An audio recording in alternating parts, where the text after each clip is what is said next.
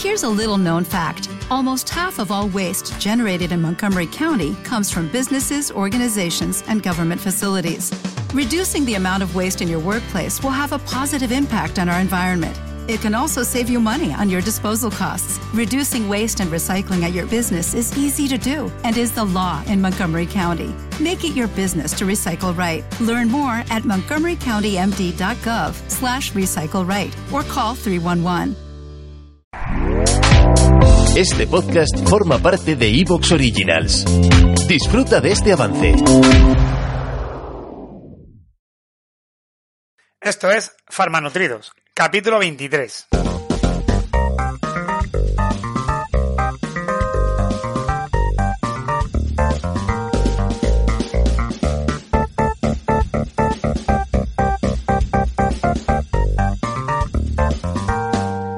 Hola, ¿qué tal? ¿Qué tal a todos, todas? Bienvenidos aquí a Farmanutridos. Buenos días, buenas tardes, buenas noches, según la franja horaria en la que nos estéis escuchando. Yo soy Alejandro Mayoral, soy farmacéutico en el Barco de Ávila, bioquímico y estudiante del grado de nutrición en la Universidad Isabel I de Burgos. Y al otro lado, si todo está correcto y no ha pasado nada, está el director de orquesta, realizador, productor, historiador, todo lo que se os ocurra, está al otro lado. Diego, ¿qué tal? Buenos días. Hola, ¿qué tal? Muy buenas. Aquí estamos, sí. Bueno. hoy sin historiar. Hoy la verdad es que sigo impactado por tu producción. Dejemos la historia de repente, de momento ahí. Eh, Ya esta semana que hemos tenido las prácticas de la universidad, ya hemos tenido bastante quebradero de cabeza y bastante comida de tarro. La verdad es que las prácticas, tú lo pusiste en, en tu Instagram, yo te, te retuiteé, bueno, retuitearás en Twitter, luego copié también, añadí mi historia Sí. y las, la, la encuesta fue abrumadora, ¿no? Fue, no son, No. no, se pueden considerar prácticas No si son son online. prácticas, no. Claro, es que al final es lo que pasa. Hay prácticas, por ejemplo, ayer que tuvimos la práctica de estadística, ¿no? La de estadística, pues bien, utilizando un programa informático para hacer cálculos, para hacer predicciones, tal. Bien, eso se puede hacer por internet sin problema y eso, pero otras, por ejemplo, una práctica de laboratorio, cómo, cómo llevas tú una probeta y cómo la agitas y cómo viertes o haces una valoración con una bureta, es que no. Y nosotros, pues dentro de lo que cabe, lo que comentábamos, claro, nos hemos hecho muchos años, cinco años haciendo eso. Sí. Bueno, y tú más. Y un año más. Claro, eso sí. pero bueno, eh, claro, nosotros ya tenemos esa experiencia, que no la hagamos en esta carrera, pues bien, pero hay gente que va a salir de aquí sin haber tocado un material de laboratorio en ningún momento. Que vale, que a lo mejor en su vida después laboral no lo necesitan, pero también es una lástima. Bueno, Una pero también es verdad que el método de Soslet y el de Kendall, pues es verdad que sí. A ver, todos, a, todos mis respetos a las profesoras, que entre ellas era Beatriz Robles, yo la conoceréis por... Sí. Sale en la primera, creo, en los domingos, en las, do- en las dos, los domingos, tiene el libro que hemos comentado alguna vez, de seguridad alimentaria, es una auténtica crack. Sí. Eh, bastante hicieron. Está claro que las circunstancias son las que son, pero eso es una pena porque es verdad que eso es para ponerte en el laboratorio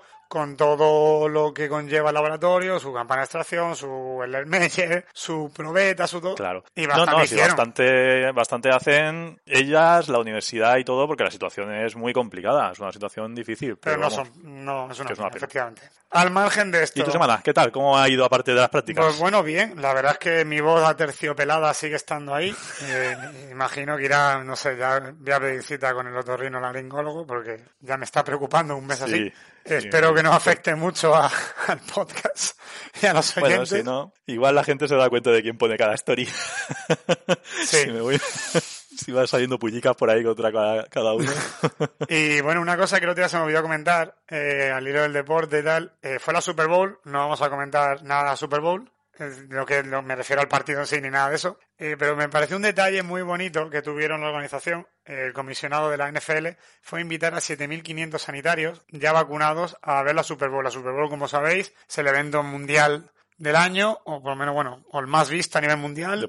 Eh, en Estados Unidos se paraliza todo. De hecho, no hay evento en la NBA ese día, la NHL, todo se juega antes para que en la Super Bowl solamente haya Super Bowl. Sí, los anuncios más caros del año en televisión, lo- las entradas más caras de cualquier evento Y bueno, deportivo. pues eh, la verdad es que fue un detalle que, tuvo, que tuvo la organización invitar a sanitarios como un homenaje al haber estado en el pie del cañón en durante toda la pandemia. Sí, además, si no me equivoco, vacunados ya, sí, ¿no? estaban vacunados ya. Efectivamente, fueron vacunados. Sí, la verdad es que fue un detalle muy chulo, porque mira, consigues tener público en las gradas, haces un homenaje a la vez hacia, hacia el sector. Eh, eh, a mí me gustó mucho, sí. Así que nada, esperemos que, para que os situéis, imaginaros como si en España o en Europa, en la Champions League, que si no me recuerdo más este año es en Turquía, en Estambul, pues eh, un tercio de, la- de los que fueron, porque allí fueron 22.000 personas, pues un tercio son sanitarios invitados. Sí. O sea, para situaros. Muy chulo, muy chulo. Un aplauso, un aplauso ahí.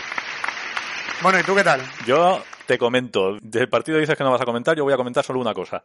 Y es que, como hemos dicho últimamente, está cambiando mucho la forma de entrenar y está haciendo que eh, la edad de los jugadores se prolongue. Bueno. Y ahí tenemos a Tom Brady con 43 años. Vas a hablar de, de Brady, ¿no? Con Ahí 43 jugando años su ahí. novena Super Bowl y ganándola con 43 años. Algo completamente impensable hace unos años. Yo sigo, no sé si será porque voy cumpliendo años y voy fijándome, pero es algo que me llama mucho la atención. También es verdad que hay un programa en Canal Plus, que lo, lo tengo pendiente de ver, que habla sobre el tema. Ya lo comentaremos. Aparte de eso, pues semana marcada por el NutriScore. Sí, un nuevo la polémica. semáforo nutricional en el etiquetado de los alimentos en España. Eh, desde mi punto de vista y con perdón para quien no lo piense igual que yo, yo siempre con respeto, pero una chapuza más. Sí. Me parece que nos va a llevar solamente a más desinformación y cuando ya estás viendo que te estás teniendo que saltar las cosas para poder hacerlo, pues es que no funciona. Y hemos visto por la polémica del aceite de oliva, a la que se ha unido la polémica del jamón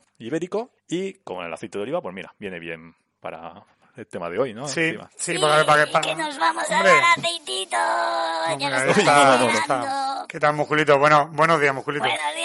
¿Quién ha traído el aceite? Yo he traído la camiseta escotada. ¿Me la quito ya o...? No, no, por favor, no se la quite. Además, No, no, tenemos favor, una noticia para usted. Como nos dio bastante miedo el otro día, hemos decidido cambiar el capítulo Sí. y no vamos a hacer aceite. ¿Pero qué me estáis diciendo? Eso no... Eso no... Sí, a ver, ahora, ahora explicaremos, ahora explicaremos el... Sí, sí, La vamos razón. a explicarlo. Alejandro comenta si quieres aquí lo, lo que Bueno, hemos yo antes, antes de nada, antes de nada, si quieres, para cerrar el tema del Nutri-Score, a ver, para que para la gente que no sepa un poco la polémica, es que eh, ha habido refrescos sin azúcar con una denominación B, o sea, sería bastante aceptable, ¿no digo? Sí. Y el aceite de oliva con mina- denominación D. Sí. Poco recomendable. Exacto. Pero el alto en contenido en grasas, claro. Lógicamente es un alimento que es 100% grasa. Y ahí, claro, obviamente, claro, es 100% grasa, fin, no hay más. Y como ahora vamos a ver en el capítulo, que eh, vamos a hablar, a hablar sobre tipo de aceite, pero también hemos pensado que primero vamos a hablar de grasas y luego ya vamos cerrando el embudo hacia aceite. Claro, a ver, Nutri-Score lo que pasa es que hace una valoración de mm, alto contenido en nutrientes que serían perjudiciales, digamos, ¿no? Entonces podría, pues llevaría una, eh, una valoración de eh, la cantidad de grasas que lleva, de la cantidad de grasas saturadas. ¿Te está gustando lo que escuchas? Este podcast forma parte de Evox Originals y puedes escucharlo completo y gratis desde la aplicación de Evox. Instálala desde tu store y suscríbete a él para no perderte ningún episodio. Como nuevo cliente de Western Union, puedes disfrutar de una tarifa de envío de 0 dólares en tu primera transferencia internacional de dinero en línea. Envía dinero a los tuyos en casa de manera rápida, fácil y conveniente. Visita westernunion.com o descarga nuestra app hoy mismo y tu primera tarifa de envío corre por nuestra cuenta. Aplican ganancias por cambio de moneda. No disponible para tarjetas de crédito y envíos a Cuba. Servicios proporcionados por Western Union Financial Services Inc. NMLS 906983 o Western Union International Services LLS NMLS 906985.